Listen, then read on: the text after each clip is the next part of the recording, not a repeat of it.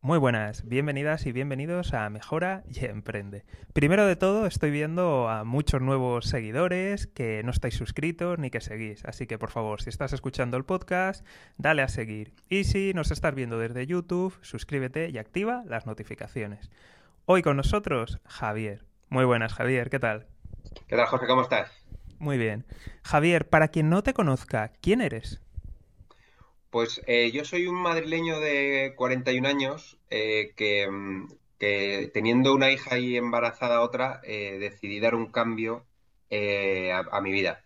Estaba cansado, llevaba 12 años en una multinacional, en una empresa muy grande, con una proyección de carrera, podía continuar, pero estaba ya cansado. Y entonces decidí dejar todo eso para meterme en el mundo del emprendimiento, que es algo que yo ya estaba mirando de reojo que estaba empezando a hacer mis pruebas mientras trabajaba, sacando tiempo de, creando yo tiempo para, para que no me afectara ni a mi vida personal ni a mi vida profesional y empezaba a hacer mis pinitos. Pero en un momento surgió una oportunidad y decidí, y decidí dejarlo para, para, pues, para perseguir realmente lo que, lo que me quería, a, lo que me quería dedicar. Y, y, eso fue hace un año y pico eh, que ha sido un año pues de, un montón de aprendizajes. Así que nada, una persona con muchas ganas de aprender, que le encanta colaborar, que le encanta ayudar a otras personas.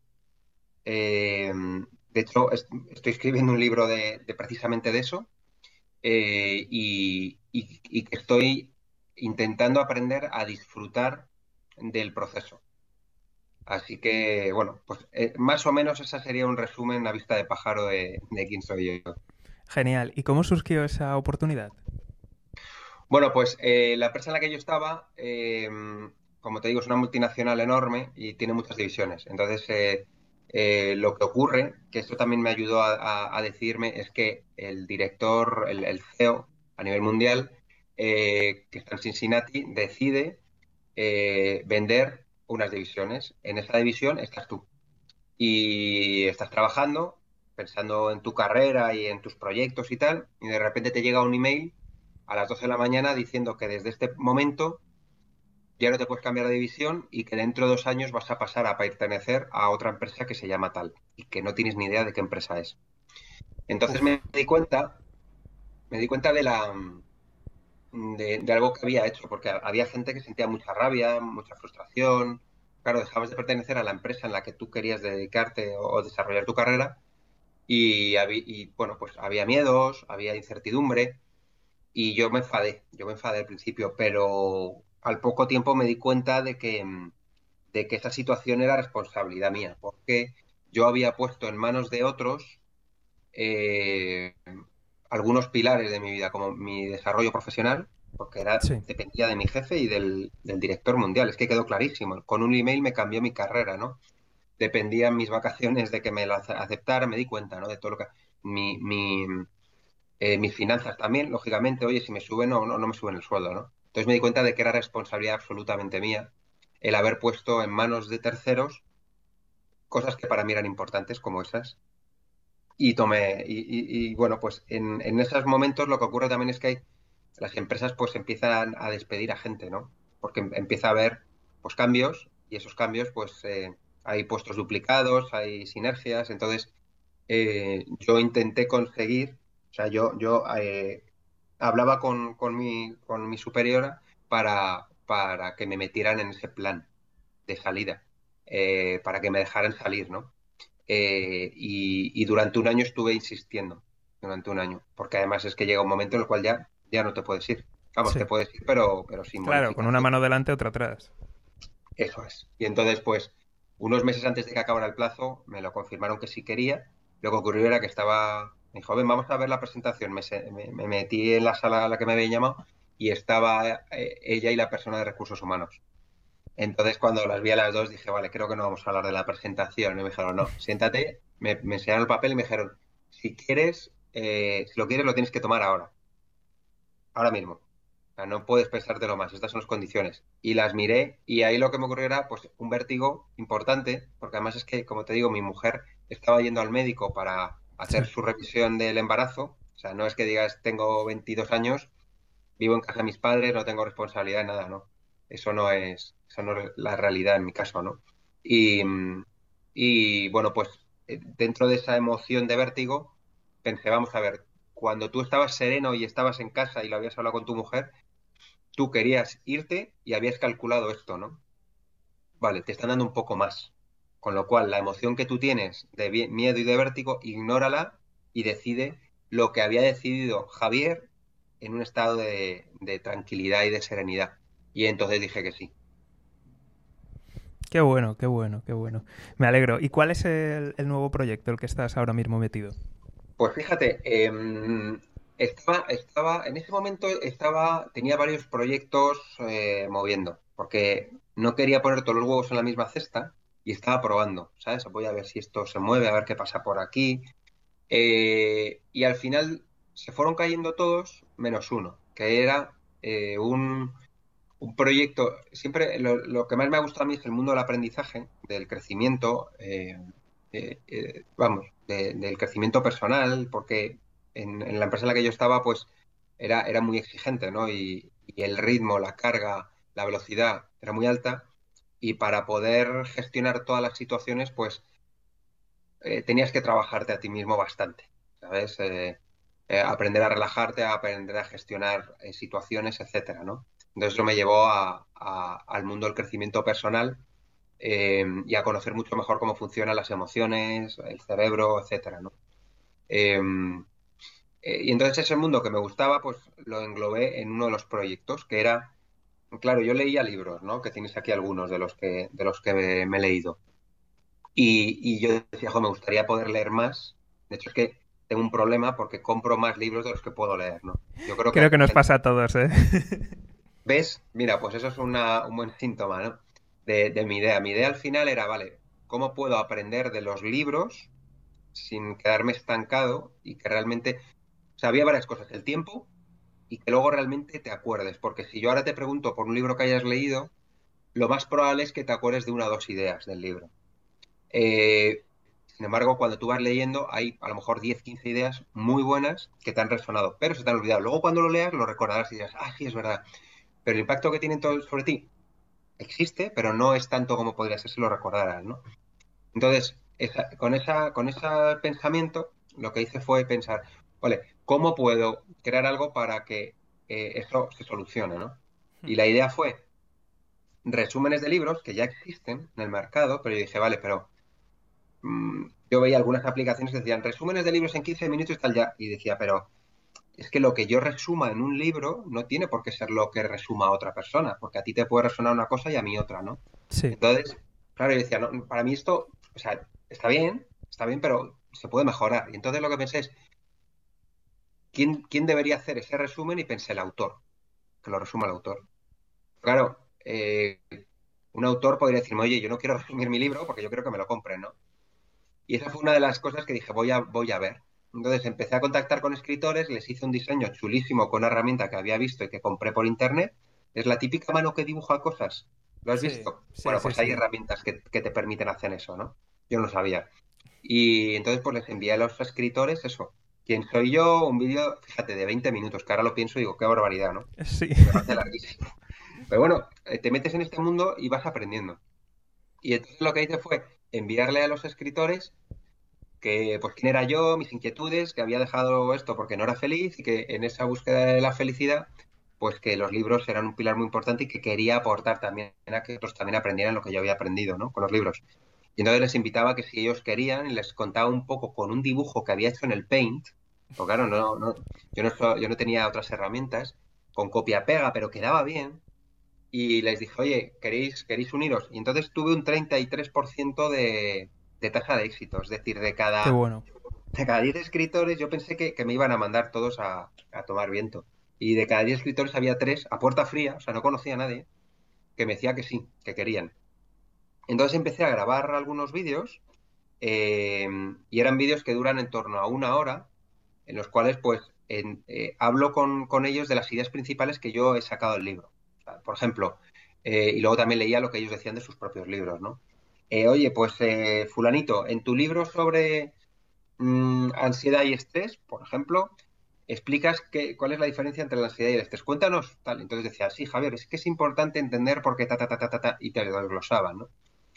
Y entonces ahí creé un primer programa que, es, eh, que se llama Bibliotecom, que es eso, ¿no? Resúmenes de libros, o sea, ideas principales de libros de no ficción explicadas por sus propios autores. Entonces, en este impasse de... Mmm, ya, ya tenía 16, 17 libros y además libros pensando siempre que tengan impacto, ¿sabes? En la vida, en plan. Sí. Claro, o sea, eh, finanzas personales, mindfulness, coaching, inteligencia emocional, psicología, eh, ventas, porque, comunicación, o sea, todo tipo de libros que realmente te dediques o no a una profesión, los necesitas. Aunque tú puedas pensar que no necesitas la venta, es un, es un error, porque incluso cuando vas a buscar trabajo, estás vendiéndote, ¿no? Pero bueno, todo tipo de temáticas que realmente te, te sean útiles. Y en ese impasse, pues ocurrió el. Eh, bueno, conocí a alguien eh, por LinkedIn eh, que hablaba de libros. Y, yo decía, joder, qué chulo. Además dijo una vez, oye, todos los meses escribía, estos son los libros que me han recomendado, ¿cuáles me recomiendas tú? Y yo le puse, pues le puse como los 15 que yo tenía en mi programa, con los autores. Y dije, fíjate, este libro, además, porque siento que son muy buenos, ¿no? Y esto, esto, tal. Y el tío, pues ya se quedó conmigo porque normalmente la gente decía, muchas gracias, gracias por compartir, yo recomiendo estos dos libros. Y va un, chico que no conozco y me pone 15, ¿no? Y además con el nombre del autor etiquetado y tal. Y entonces pues ya empezamos a, ya empezó a conocer, ya empezamos a ponernos un poco en el radar. Y un día puso una publicación, y esto es algo que también recomiendo a todo el mundo que haga, eh, que dijo, voy a retomar los cafés con personas de LinkedIn. No conozca personalmente. Entonces, me, si tengo algunos en la lista, si alguno quiere, pues os invito, yo vivo en Madrid. Tal. Y entonces yo le dije, oye, yo me encantaría, tío, tomar un café contigo. No sabía qué hacía. O sea, realmente lo que hacía él era publicar estas cosas de libros y luego comentarios de marketing y tal. ¿no? Y entonces nos, me dijo, venga, pues nos tomamos un café un día. Y cuando nos vimos, le conté mi proyecto. Porque además, claro, cuando estás en ello, y tú lo sabes, tu cabeza está girando solo en eso. Es que estás todo el día pensando en eso. Entonces, sí. Claro, te dicen, hola Javi, ¿qué tal? ¿Qué haces? Pues, y sueltas todo, ¿no? Aunque, aunque tengas miedo de, muchas veces piensa, yo, yo también lo he pensado, que el contar una idea eh, te la van a robar. Pues no voy a contar mi idea de negocio porque me la roban y tal. La realidad es que eso no sucede, porque el hecho ya de montar algo supone un esfuerzo que el 99% de la gente no lo hace. Cómo soluciono el problema de tal, cómo empiezo tal, y al final no lo hace nadie. En cambio, si lo cuentas, hay gente que te puede abrir puertas, que te puede ayudar, ¿no? Y cuando se lo conté a esta persona, eh, pues me dijo, oye, ¿por qué no haces esto, esto, otro? Mira qué chulo, tal. Un poquito ahí mientras nos tomamos un café. Me dijo, tío, me tengo que ir, que tengo una cosa. Yo me quedé con, pena porque él no me había contado nada, ¿no? Y me y dije, joder, no tenía que haber hablado yo porque yo quería escucharla a él. Pero bueno, ese ímpetu me pudo, ¿no? Entonces, poco a poco empezó, empezamos a escribirnos, oye, Javi, ¿has probado esto? ¿Has probado esto? Otro y tal. Y, eso fue en, eh, eh, en enero bueno, pues en marzo ocurrió el... Sí. ocurrió un tema con un coronavirus o algo así, pero él y yo ya estamos hablando todos los días. Él eh, tiene mucho más conocimiento de herramientas de marketing digital, que era lo que a mí, lo que yo necesitaba, eh, y yo tenía más, yo en la cabeza tengo más ideas para emprender. Yo soy más creativo y él es más ejecucional. Entonces nos complementábamos muy bien. Entonces, en un momento dado llega marzo y vamos a lanzar nosotros, y vamos a lanzar nosotros ya el, el programa, a, a, decírselo a la gente. Eh, además, yo tuve mucha repercusión en redes sociales. Por ejemplo, puse una publicación que vieron, ahora no sé qué cifra tiene, pero en aquel momento tuvo 150.000 visualizaciones en LinkedIn y como 800 comentarios, hablando un poco de, de, de, Era una publicación que decía, dejé las llaves del coche, devolví mi ordenador y firmé los papeles que era un poco... Lo Creo que, que la he visto, sí, sí, la he visto, sí. Pues se fue, una locura, tío. O sea, yo de hecho, eh, bueno, tenía un compromiso que me apetecía mucho ir por la tarde y, y, decía, ¿qué hago? ¿Sigo respondiendo los mensajes de LinkedIn? Porque o, o, me voy a tal y al final pues me ves allí en el evento escribiendo cosas y tal, pero emocionado, ¿no? Esto nos dio muchos leads, muchas personas interesadas en conocer lo que estábamos haciendo y cuando íbamos a hablarles de Bibliotecom, llega esto y es, fue esa semana, la primera semana en la cual estábamos todos en casa, que no sabíamos qué hacer, que estábamos diciendo, estamos confinados, yo, nos notaba un ambiente rarísimo de, no sé si tristeza o, o, de no saber qué hacer, ¿no? Y, le, y, hablando con, con, Fernando, que es como se llama, Fernando Robles, le dije, oye tío, eh, la gente está haciendo directos, ¿qué te parece si nosotros hacemos directos pero con el enfoque de cómo han conseguido llegar a donde están? Porque yo siempre he tenido la inquietud de, eh, imagínate un Steve Jobs, por ponerte un ejemplo eh, muy top, ¿no? Pero decir, ¿cómo llegó ahí, no? es, es, más conocido ese caso, pero no es tan conocido los casos en España. Es una Mancio Ortega, que es un caso típico del que se habla, pero no se sabe cómo, se sabe muy poco, porque no dice nada, ¿no? Lo cual a mí me parece un error y me parece mal, porque puedes inspirar a otras personas. está muy bien que tú estés muy arriba, y, y no lo digo por criticar la Mancio, critico la cultura empresarial más, más, más española, desde mi punto de vista. Pero es que aquí también hay, hay un tema importante y es el cómo lo han conseguido. A lo mejor no ha sido tanto mérito como se quieren dar. Te lo digo porque yo una de las cosas que, quise empezar todo esto de entrevistas es eso. Yo oigo cosas, mira, y además mm, voy a repetir algo que no voy a señalar quién tiró la piedra, pero hubo un emprendedor español muy famoso que triunfó, le fue muy bien, y decía, ha sido sencillísimo. Primero fueron nuestros amigos y familiares los que compraron nuestro producto. Luego fueron sus empresas y sus empleados. Y ya finalmente a partir de ahí se fue extendiendo. Y digo yo, ya, pero es que la mayoría de gente mirará a su alrededor y dirá, mm, amigos familiares con empresas, eh, si la mayoría son autónomos. Y otro dirá, pero si la mayoría de la gente que yo conozco está en paro. Y otro dirá, si no tengo ni padres. Que, o sea, porque muchas veces, o sea, los contactos, los amiguismos, hay muchas historias que, que se... quiero decir... Estoy totalmente de, acuerdo, estoy totalmente de acuerdo, ¿eh? O sea, que esos casos existen.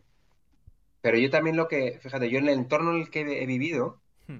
o sea, mis padres, una de las, de las de las ideas que ellos me han trasladado es que el que ha llegado a un sitio es porque porque tenía dinero, porque ha robado.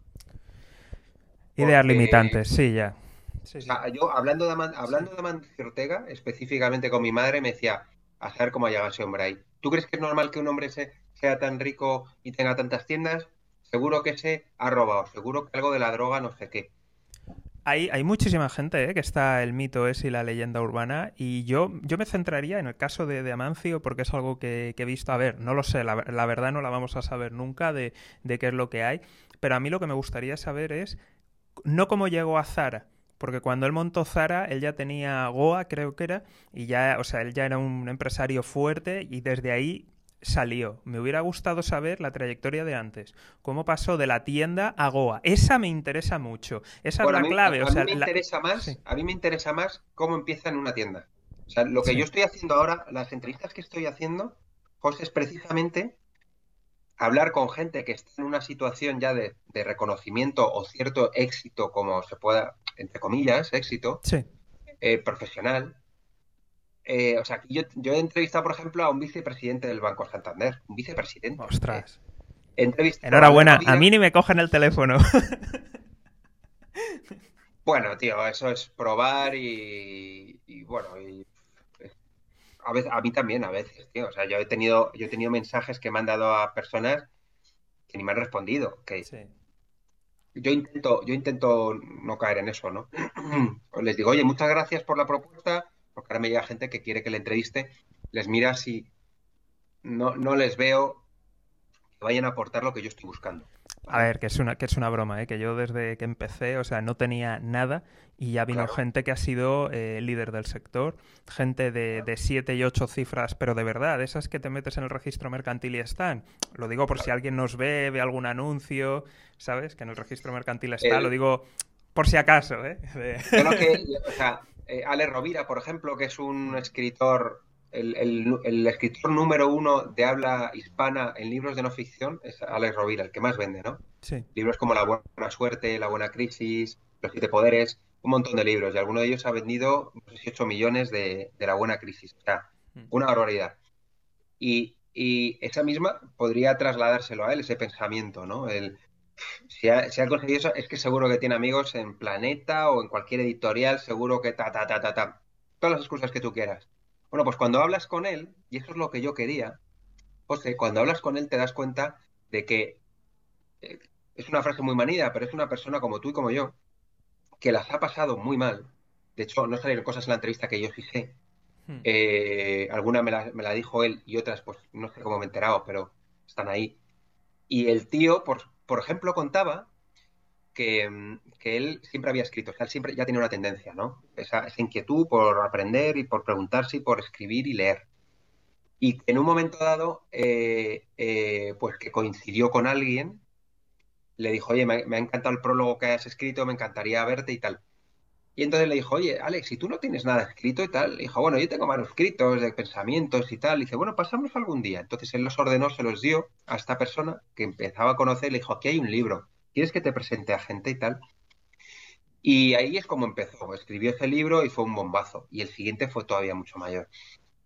Dice, claro, pero Javier, lo que la gente no entiende, dice, es que de mí han dicho que mi padre era un rico de, de Barcelona. Dice, mi padre era un hombre muy humilde con mucha inquietud por leer y aprender, pero que, que no tiene nada que ver con, con un- tenía una tienda muy humilde y no tiene nada que ver. Dice, y yo me levantaba, y esto, esto es lo que te quiero decir, me levantaba, él era consultor, trabajaba en una consultoría, eh, me levantaba a las, a las cinco y media o seis de la mañana para estar, no, decía, me levantaba a las cinco de la mañana para estar escribiendo dos horas todos los días y a las siete ya para no ponerme con mi familia y con mi trabajo, para no quitar tiempo a mi, a mi trabajo y a mi familia. O a veces me quedaba escribiendo hasta las 3 de la mañana. Claro, es que esos mensajes son los que yo me encuentro en toda la gente que estoy, que estoy entrevistando. O sea, aquí yo no he conocido ninguno que me haya dicho que ha sido un camino de flores. Y te cuentan cosas muy fuertes. O sea, y Ale Rovira mismo decía, y en ese periodo, Javier, pues de dormir poco, de, de trabajar mucho tiempo para, co- como consultor y luego en mis libros y negociar con mi familia. Hmm. Claro, a su mujer le tenía que decir, oye, ¿puedes levantar tú a los niños mientras yo... Eso es, esa es la realidad, esa es la realidad y era lo que yo, lo que yo quiero, ¿no? O sea, lo que No, yo hago mis entrevistas claro, es- Javier, yo estoy ahí completamente de acuerdo contigo y por eso, o sea, yo también hago esas entrevistas, porque me gusta conocer realmente qué hay detrás. Pero también te digo, eh, hay casos que son famosos y yo los he conocido pues por cercanías, amistades o simplemente porque soy muy curioso y siempre entro en el registro mercantil, yo veo números, veo cosas. En fin, vamos a decir que, cosa, que por- por- efectivamente. quiero decirte que muchos de, de los que son así muy famosos hay zonas Esto muy de como- sombra, pero en cambio, por ejemplo, eh, hay mucha gente, muchísima gente muy anónima, que es lo que tú has dicho, no es que lo hayan pasado mal, es que lo han pasado mucho peor, porque también hay una cosa y es, a gente que le ha ido bien, se va a poner a quejarse. O sea, lo único que va a despertar es aún más celos, más envidias, más odios, más incomprensión. Entonces, mucha gente se lo calla, ¿eh? Mucha gente se lo calla. Y a lo mejor en una eh. entrevista como la tuya o la mía lo dicen, pero vamos, es complicado, ¿eh? Que digan. El tema de la envidia eh, existe y en España tenemos esa cultura de que el, tri- el que triunfa un poco, pues es que algo habrá hecho, ¿sabes? Y no está la cultura del esfuerzo. Eh, eh, esta semana, una de las tres entrevistas que he hecho es un diseñador de moda súper, es que es un referente en la alta costura y él decía que eh, en un momento dado, entre las pruebas que estaba haciendo, tenía 600 euros en una cuenta, de los cuales 480 se los gastó para poner un cambiador para probar si podía vender vestidos de novia en su tienda de flores. Y Wow. tenía una niña de tres años.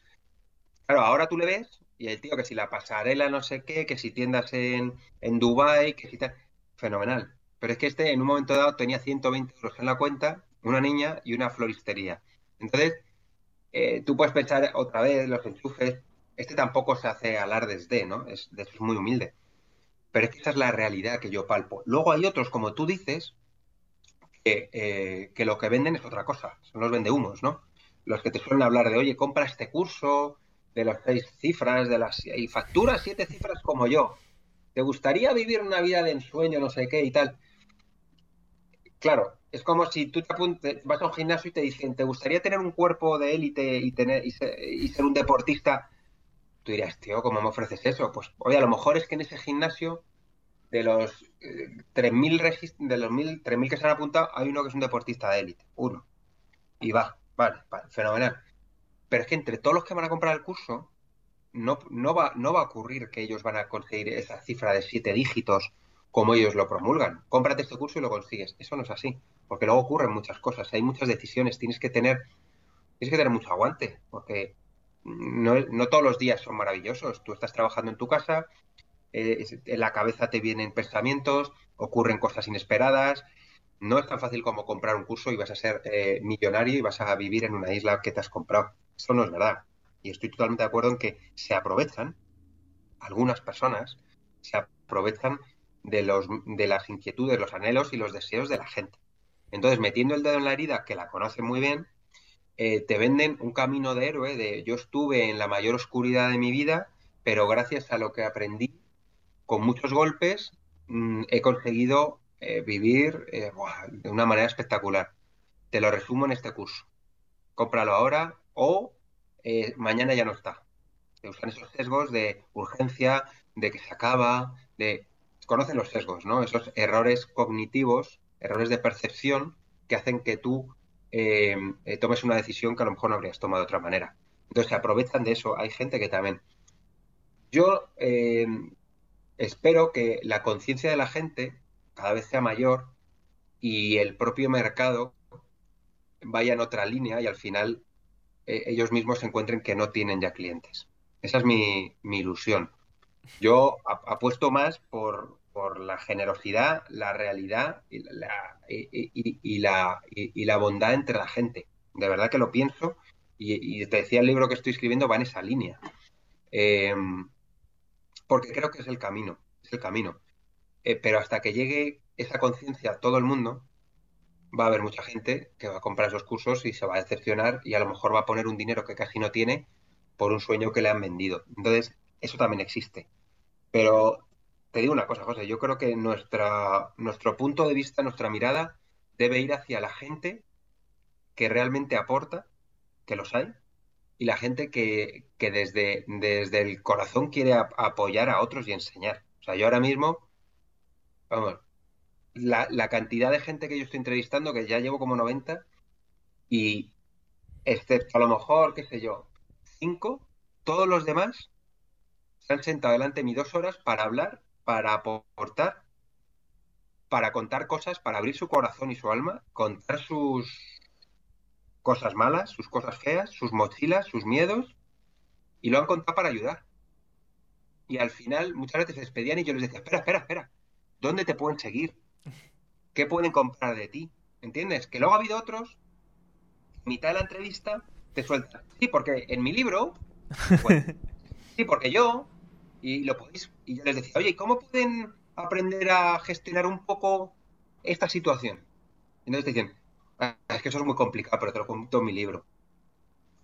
Estos hay, pero no, no te puedes quedar en, en esos. Quédate en los otros 85 que se sientan delante de mí y reservan un tiempo, que todos tenemos muchas cosas que hacer, para ayudar y para contar, tío.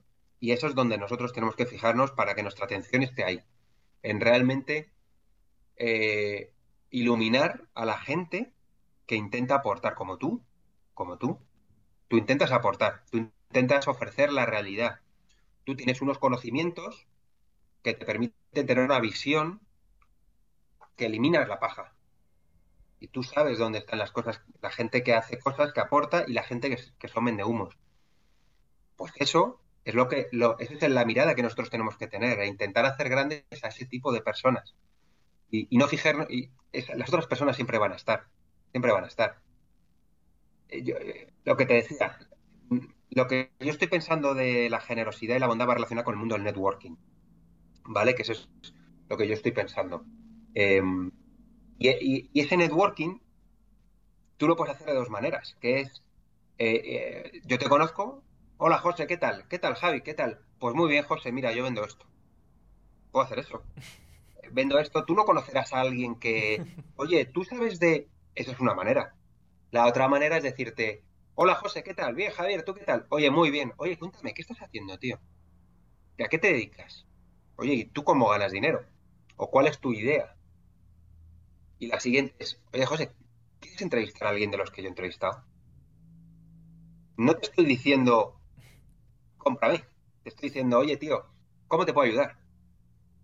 eso es lo que tenemos que intentar eh, crear con el ejemplo nuestro y con nuestra mirada, no fijarnos en los vendehumos, sino fijarnos en la gente que se aporta e intentar hacerlos grandes.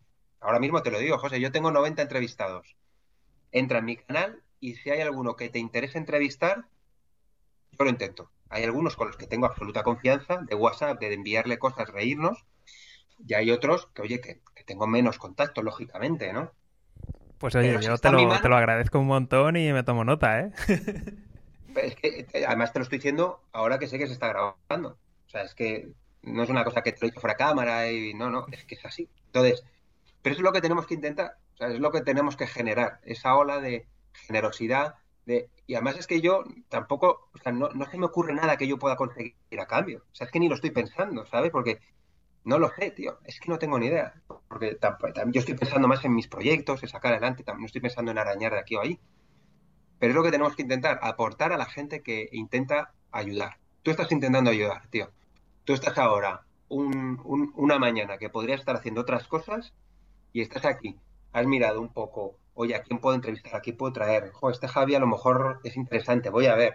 Estás pensando en cómo a tus oyentes, tus suscriptores, la gente que te está escuchando en tus canales de, YouTube o en, tus podcasts, que invito a que lógicamente os suscribáis, como bien ha dicho, suscribiros a, a, su canal, que mola mucho, estás pensando en cómo aportar ese valor, tío.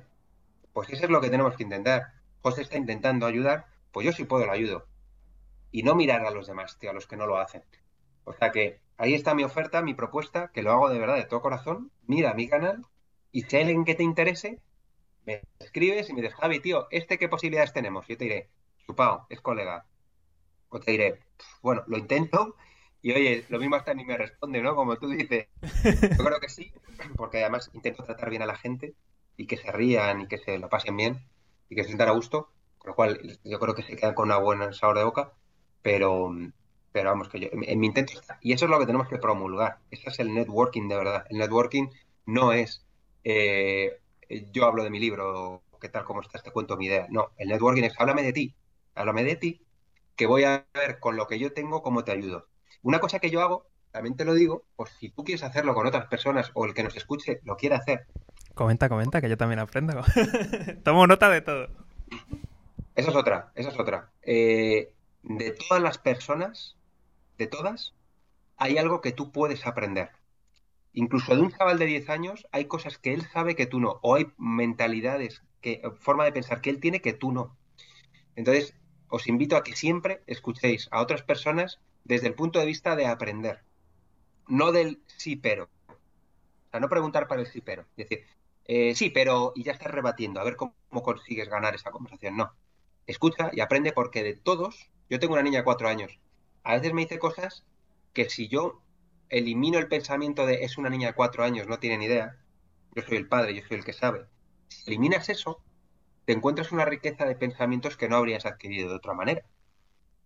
Entonces, escuchar a los demás para, eh, para aprender, fundamental. Entonces, el canal tuyo, buenísimo para eso, eh, los que tú tienes. Entonces, lo que, lo que yo hago es, a la gente que yo me voy encontrando en el camino, ya te digo, he entrevistado a mucha gente, pues hay gente más afín, gente a menos, gente que está más relacionada con lo que yo hago, ¿sabes? Gente que no tiene nada que ver, pues que un monje budista, entrevisté a un monje budista. Pues hombre, con eso no puedo hablar de marketing digital porque el hombre está en otras cosas, ¿no? Eh, muy superiores a mí, lógicamente, en, muchas cosas. Eh, bueno, pues eh, lo que hago es elijo algunos y le digo, oye, estás lanzando un curso online, por ejemplo, ¿no? O, vas a ser, o eres speaker, yo que sé, hablas, haces conferencias. Oye, ¿qué te parece si periódicamente hablamos tú y yo y nos contamos lo que estamos haciendo? Imagínate, media hora, eso es lo que yo hago. Eh, dentro de dos semanas, de nueve a nueve y media, me vas a estar contando todo lo que estás haciendo y tus proyectos durante 15 minutos y los, el restante eh, eh, periodo, los otros 15 minutos, te voy a estar contando yo todo lo que se me ocurra de lo que estás haciendo. Lo que yo haría, lo que yo he visto, gente con la que puedes hablar, mis experiencias, mis aprendizajes, y te lo voy a contar todo, absolutamente. Es como si fuera mi hermano, ¿sabes? Mi hermano, yo le quiero mogollón, y si mi hermano me dice, Javi, tengo este problema, pues en mi cabeza lo que haya se lo voy a dar. Pues eso es lo que yo hago con ellos. Ese es otro tipo de networking. Pero es un networking basado en el valor, en el valor. Entonces yo primero les digo, cuéntame tú qué estás haciendo.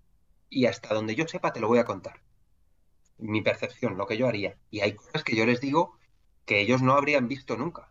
porque yo tengo otras experiencias, ¿no? Y tengo otra manera de pensar y dicen, joder, qué bueno. Bueno, pues dos meses después hacemos lo mismo pero al revés. Yo les cuento. Y ellos me van a contar con todo su corazón lo que, lo que tengan en la cabeza. Ese es el tipo de relaciones que tenemos que promulgar, el ayudarnos, el colaborar. Si tú te metes en un teatro, en ese teatro va a haber una persona que tenga un problema de salud, alguien que quiere, un hijo, por poner un caso donde te duela, porque si es un primo, pues te sufres, pero si es un hijo, te lo digo yo que es muchísimo mayor, ¿no?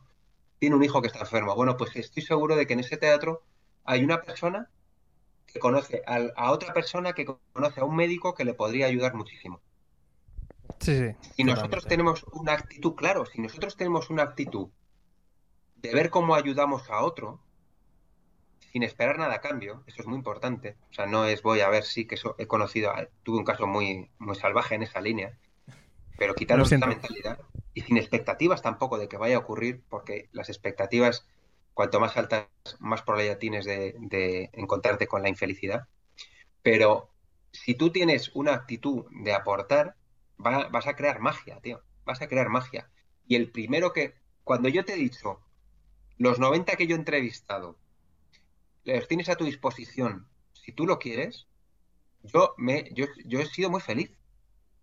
Esa es la realidad. Tú también, tú seguro que has dicho, joder, qué, guay, espero.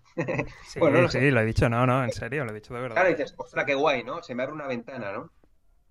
Pero yo he sido muy feliz al hacerlo. Pues entonces, cuando tú estás dando, la realidad es que también eres muy feliz, porque te sientes, joder, estoy con algo que yo he construido y que me ha costado un huevo, lo pongo en manos de alguien para que también se beneficie. Es que eso mola mucho. Ese poder. El poder, cuando alguien te dice, tú tienes un contacto, dices, sí, habla con este porque es mi mejor amigo y te abre la puerta. Eso te hace sentir, te inflas como un pavo. Bueno, pues si tú tienes esa actitud. Una eh, cosa que te quiero preguntar aquí, perdona que te interrumpa. Eh, tú has hecho un montón de entrevistas, eh, quiero decir, has hablado con mucha gente. te lo digo porque quizá ahí a ti te ha pasado lo mismo. ¿Ves una relación entre las personas que son más abiertas, que ayudan más, una correlación entre ayudar más e irles a ellos mejor? Eh... ¿Sabes lo que pasa? Que tampoco... Es que es complicado, José. En, en, una parte seguro, en la otra por la que tú me preguntas no lo sé, porque tampoco sé cómo les está yendo en la realidad. O sea, yo veo, tú no sabes eh, lo que tú estás diciendo. Registro mercantil. Claro, registro mercantil. Yo eso no lo miro. Pero eh, en general, en general, y también eso depende de tu mirada, en general la gente es buena.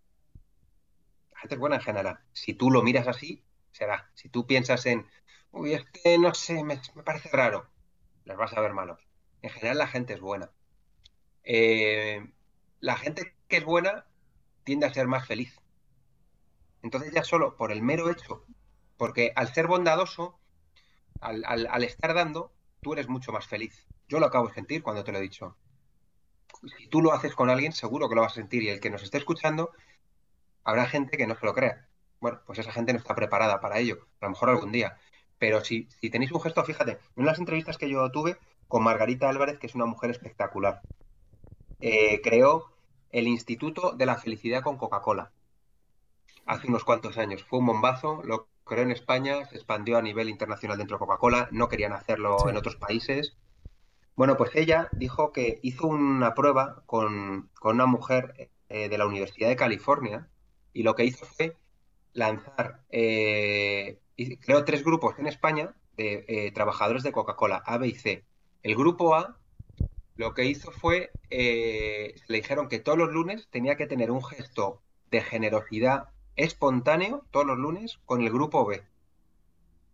El grupo B era el receptor de, ese, de, ese, de esos actos de felicidad, de, generosidad. Imagínate, mm, me lo invento, oye, he visto que vas a presentar el próximo martes, si quieres que te eche un cable con no sé qué, cuenta conmigo. O, oye, la presentación que hiciste el otro día, fenomenal. O yo qué sé. Oye, mira, que te han puesto en este nuevo puesto, yo estuve ahí tres años, si quieres tomamos un café y te cuento todo lo que he aprendido. Cosas así, ¿sabes? Eso era la. El B era el receptor y el C era el grupo de control. Es decir, no se le hacía nada, es para ver cómo suben los parámetros, ¿no? Bueno, pues eh, ellos buscaron estos actos de generosidad, compararlos con la productividad. Bueno, pues el resumen es que el grupo A aumentó su productividad, ahora te diré, el grupo B, al recibir estos actos de generosidad, empezó a tenerlos ellos espontáneamente también, y el grupo C se mantuvo como estaba. La productividad aumentó en torno a un 26%. 26%. Es decir, si tú tienes 100 empleados, imagínate ahora tener 126 por el mismo precio. Es lo mismo. Tú estás aumentando la productividad del empleado. Entonces, yo no sé si ellos tienen un, por el hecho de ser generosos o, buenas personas, eh, tienen más éxito o no. Yo no lo sé. Lo que sé es que seguramente se encuentren mucho mejor, al encontrarse mucho mejor, sean más productivos y gracias a eso consigan tener eh, mayor éxito profesional, digámoslo así. Esa sería mi, mi respuesta. Ya te digo, el registro mercantil yo no lo miro, pero cuando tú miras a alguien a los ojos que es que le ves que es buena gente y que intenta aportar, la mirada es distinta al que tú sabes que está con el cuchillo entre los dientes porque te quiere vender algo. Claro, es que esa persona, una ha terminado la entrevista diciendo a ver si he vendido algún curso, esa expectativa, ese anhelo, y la otra ha terminado la entrevista diciendo, jo, qué guay lo que he contado, qué guay lo que he hablado con Javi, eh, y espero que a la gente le haya ayudado. Es que eh, el éxito está ahí, el éxito está ahí, tío. Muchas veces, o sea, yo, mi objetivo, uno de mis objetivos personales barra profesionales es, es em, eh, porque tú me preguntabas por el éxito, uno de ellos es eh, tener esa independencia financiera para no tener que trabajar, ¿vale? Que es algo que está muy manido, pero yo lo quiero. Vamos, eh, lo que la gente pues de la de nuestros padres siempre decía, vivir de rentas, que parece como algo nuevo, libertad financiera, pero es lo de vivir de rentas de toda la vida. Incluso, incluso ese término es despectivo, este vive de las rentas, es despectivo, eso está usado. Pero también es un tema importante por la cultura que hay, ¿no? Lo que nos han inculcado muchas veces, este de las rentas. No, mira, este ah, pues la renta no tiene que, claro, no tiene que, no tiene que perder su tiempo, a, vender su tiempo a cambio de dinero. Yo he conocido a gente y lo llevan en secreto. Porque es como. Claro, pero por la envidia, ostras. es ostras. Claro, por la envidia y porque a ver si me van a pedir ahora dinero, porque se van a pensar que lo he robado. Porque qué suerte o que se creen que soy rico porque a lo mejor viven de rentas, pero tienen un sueldo normal de renta, no tienen más, o un poquito más, no tienen, no tienen por qué tener mucho. A lo mejor no le sacan mucho de los activos, entonces tampoco.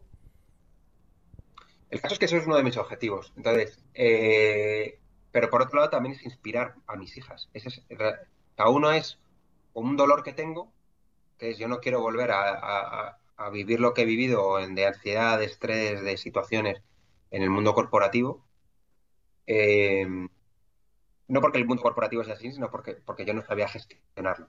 ese es mi punto de vista, ¿no? Sí.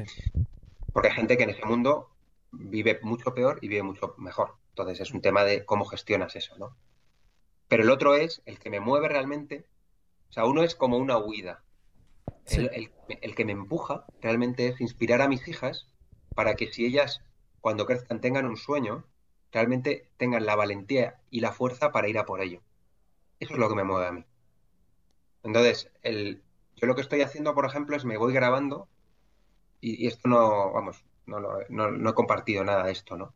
Pero yo me voy grabando cositas que voy haciendo y lo llamo eh, My Way to Success. Bueno, es un nombre un poco que, me, me, flipa un poco, pero mi camino al éxito, ¿no? Pero yo me voy grabando las cosas que voy haciendo. Para que te hagas una idea, ayer, ayer, y te lo juro, por la tarde, cuando terminé la entrevista, empecé a enviar a algunas personas eh, una propuesta de, un programa que lanzo, ¿vale? Y me grabé justo cuando daba el botoncito de enviar a la primera persona. Eso es algo que... Puedes hacer publicidad, ¿eh? Comenta qué programa es. No, no, no lo hago por eso. no, pero, no, pero, pero dilo, dilo, comenta. Ahora te lo cuento.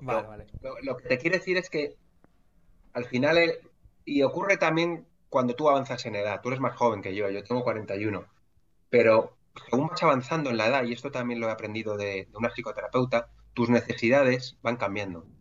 Entonces, llegado a un punto que viene a ser entre los 50 y los 60, hay una parte importante que tienes tú que es la de el legado eh, o ayudar a otros. Por eso tú ves a los abuelos que quieren ver a los nietos tanto, que quieren ayudar, porque ya no tiene esa inquietud de subir, de crecer. Hablo en general, luego hay de todo, ¿no?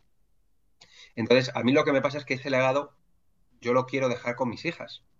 Y por eso el grabarme en un vídeo diciendo, bueno, me pongo a lanzar el programa, eh, estoy muy ilusionado, también me vienen muchas dudas, estoy acojonado una parte también, pero digo la verdad.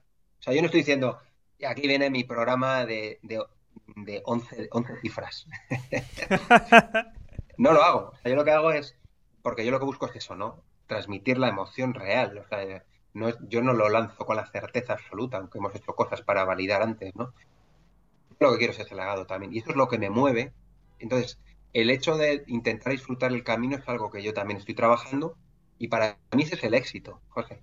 Si yo consigo, si consigo la parte financiera, pues lógicamente me habré quitado una preocupación que está ahí, lógicamente, pero también el hecho de ir aprendiendo y, conseguir disfrutar del camino, que hay veces que lo consigo de manera natural y otras que lo tengo que forzar, es el éxito, tío. Entonces, que hayan tenido éxito las personas más bondadosas o no, yo creo que si no eres una buena persona, el camino a lo mejor tú ganas dinero, a lo mejor no, pero tú no vas a saborearlo.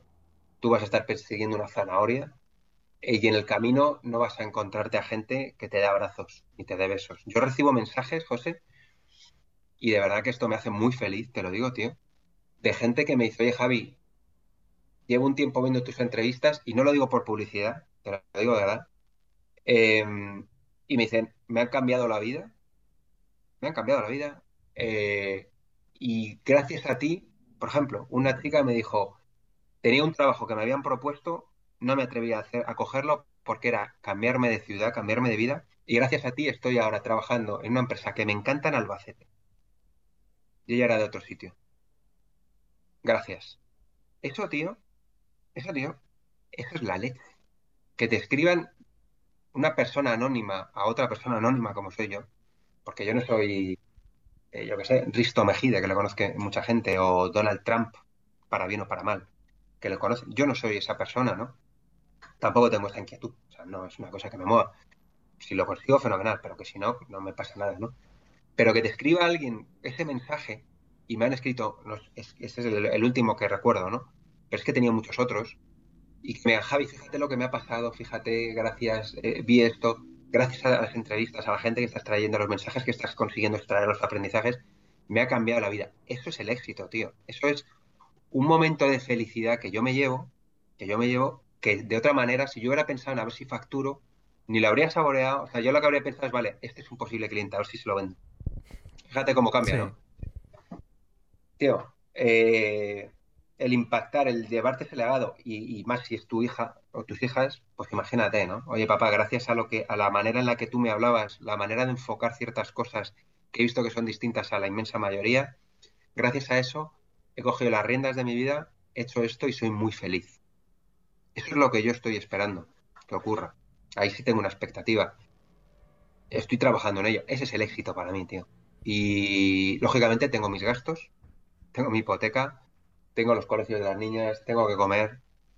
Y, también te digo, hay muchos mensajes de quema todos tus barcos y vea por ello. Eso está muy bien si tienes 20 años. Si estás con una pareja y tienes que tienes un gasto fijo, eso no lo hagas. Eso no lo hagas tienes que tener la cabeza eh, de medir cuánto tiempo puedes estar dedicando a una cosa. Si en un momento dado la cosa no sale, que sí que puedes pivotar, pues cambiar de idea, pero si tú tienes que tener, tienes unos gastos, tienes que medir muy bien hasta dónde vas a gastarte en tiempo o en dinero para ese proyecto. Y en un momento dado, ¿cuál es tu plan B? No te estoy diciendo que estés siempre pensando en que vas a fallar, pero que no te tires a la piscina sin nada, sin haber mirado, sin ver si, si, si te ahogas donde hay un flotador. Eso lo tienes que hacer. No, no hagas eh, lo que se promulga mucho de apuesta todo y quema tus barcos porque...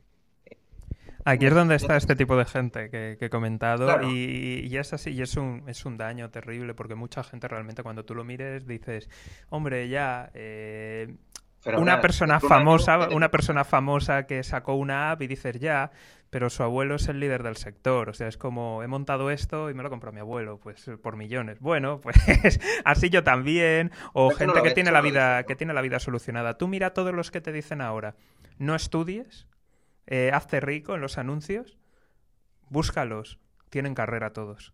¿Y por qué tienes carrera si la universidad es el mal? O sea, son increíbles. Entonces, ese, ese tipo de cosas es, es peligrosa y, y hay, hay, que llevar cuidado. Uy, uy, se ha cortado. Ya estamos. A ver, a ver. Ya estamos. Sí, ya estamos. Vale, perfecto.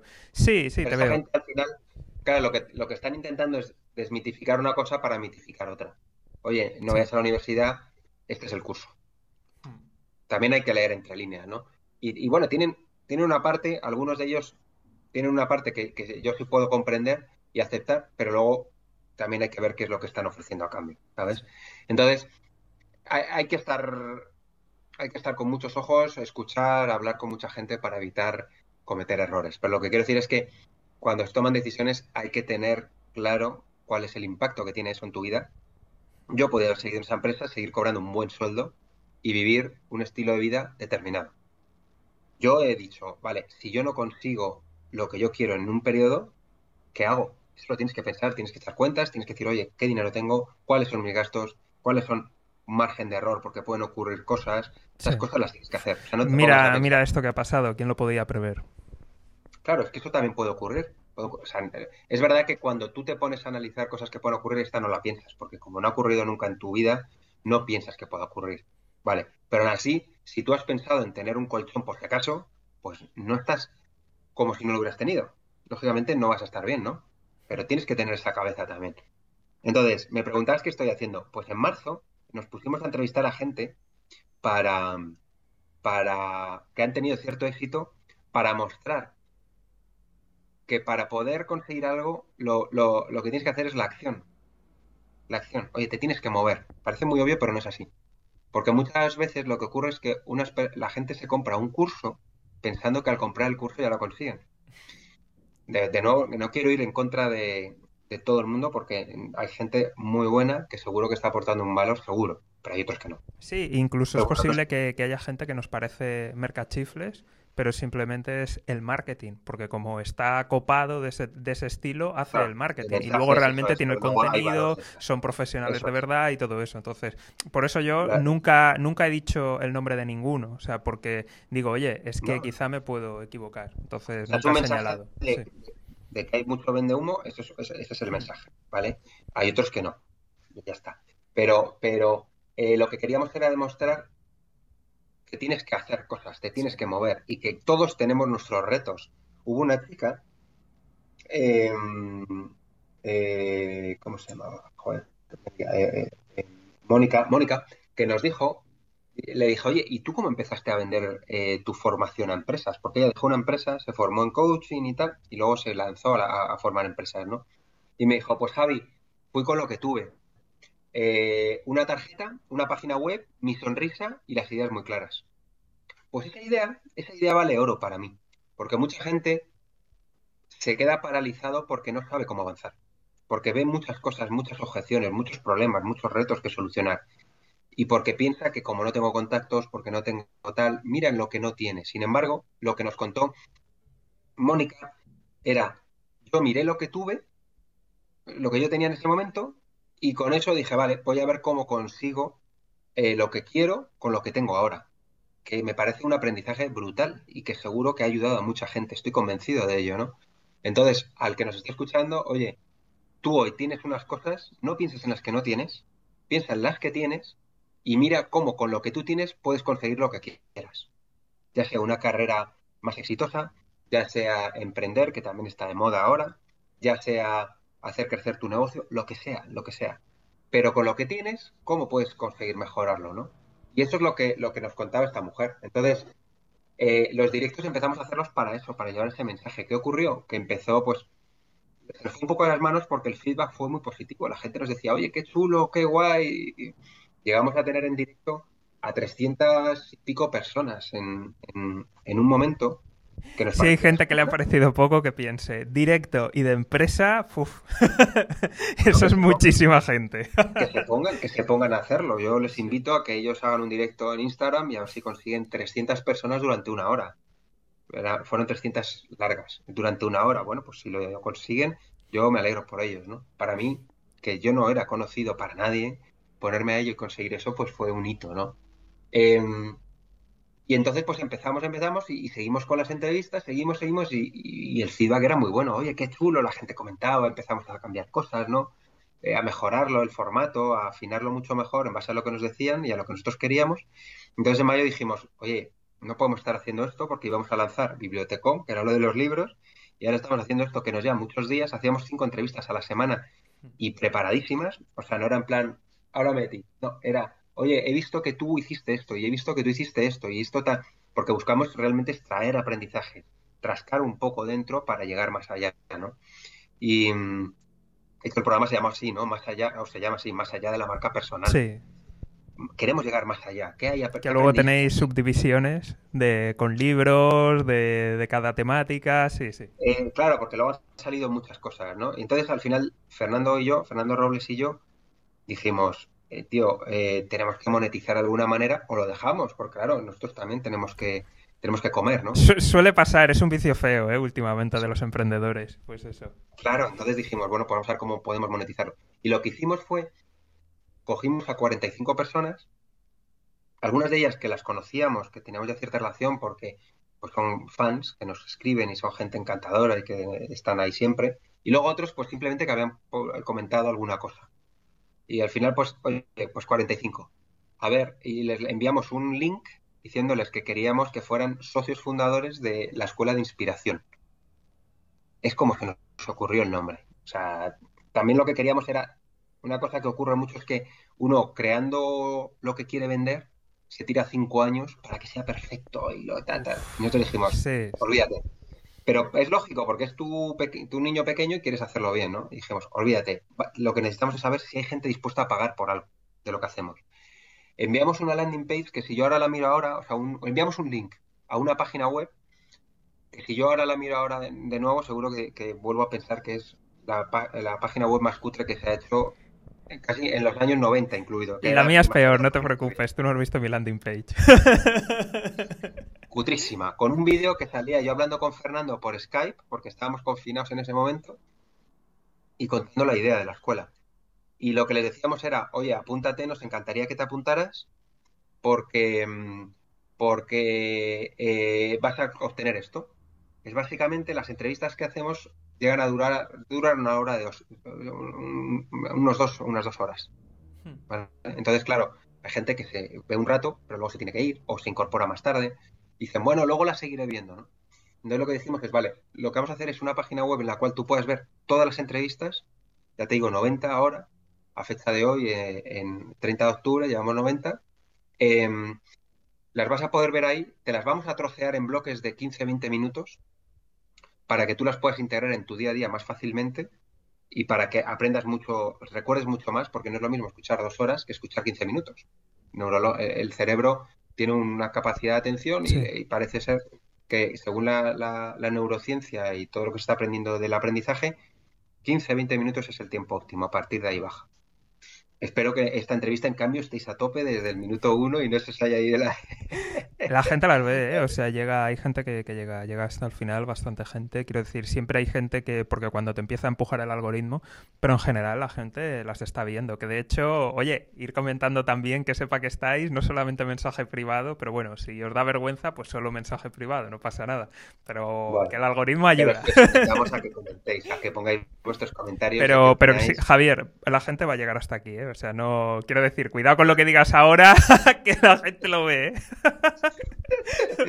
vale, pues a partir de ahora borra. No, es broma. Y, ojo, el podcast. Mucho más, ¿eh? o sea, media, contando la gente que viene rebotada, o sea, la media es altísima, ¿eh? o sea, casi todo el mundo lo escucha todo, o sea, es brutal. ¿eh? ¿Cuál es la media de tiempo que se quedan? De... ¿Lo has mirado? Sí, pero me lo reservo, información confidencial, porque creo que mis datos son bastante buenos, te lo digo fuera. pero sí, sí, te lo digo porque si no tenéis el podcast, ponerlo, que os va a ir mejor. y más para ese formato, ¿eh? Sí, entonces eh, lo que lo que lo que hicimos fue eso, decirles que, que tenían todos los vídeos, que los puedan los puedan buscar por temáticas, porque claro, aquí hablamos, como te digo, de marketing digital y growth hacking un día, y otro día hablamos con el monje budista de meditación, otro día con una psicóloga especializada en dolor crónico o ansiedad y estrés, y otro día con un deportista de élite que te cuenta cómo se sintió cuando iba a tirar en la final de un mundial de fútbol sala el penalti para ver si ganaba España o perdía. Y te lo cuenta. Y dice, tío, estaba acojonado.